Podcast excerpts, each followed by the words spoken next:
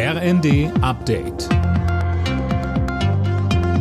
Stündlich neu. Auf den Punkt informiert. Ich bin Dirk Jostes.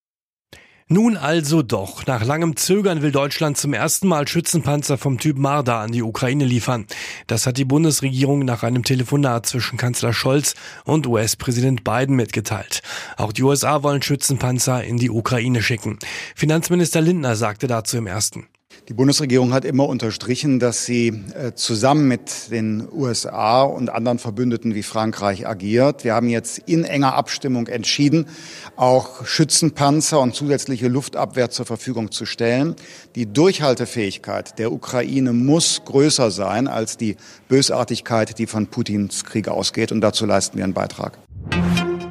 Der Republikaner Kevin McCarthy ist in weiteren Wahlgängen für den Vorsitz des US-Repräsentantenhauses durchgefallen. Mehrere stark rechtslastige Republikaner verweigerten dem 57-Jährigen erneut die Unterstützung. Seine parteiinternen Gegner halten McCarthy für zu moderat. Die Abstimmung wurde erneut vertagt. Eine Revolution im Krankenhaussektor, die will Gesundheitsminister Lauterbach gemeinsam mit den Ländern erreichen, sagte er nach dem ersten Gespräch zur geplanten Krankenhausreform. Das Ziel ist wieder mehr Qualität in die Kliniken zu bringen und diese gleichzeitig vor ja gerade drohenden Insolvenzen zu bewahren. Lauterbach sagte, Das System der Fallpauschalen hat dazu geführt, dass die Krankenhäuser immer mehr versucht haben, durch mehr Leistungen die Gewinne zu realisieren.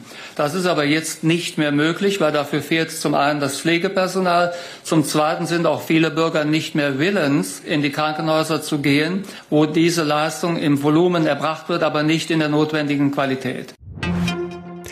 Halvor Egner Granerüth hat die Qualifikation für das letzte Springen der Vier-Schanzentournee in Bischofshofen gewonnen. Der Norweger landete vor dem Polen David Kubacki und dem Slowen Ance Lanisek auf Platz 1. Aus dem deutschen Team qualifizierten sich alle sieben Springer für den abschließenden Wettkampf heute.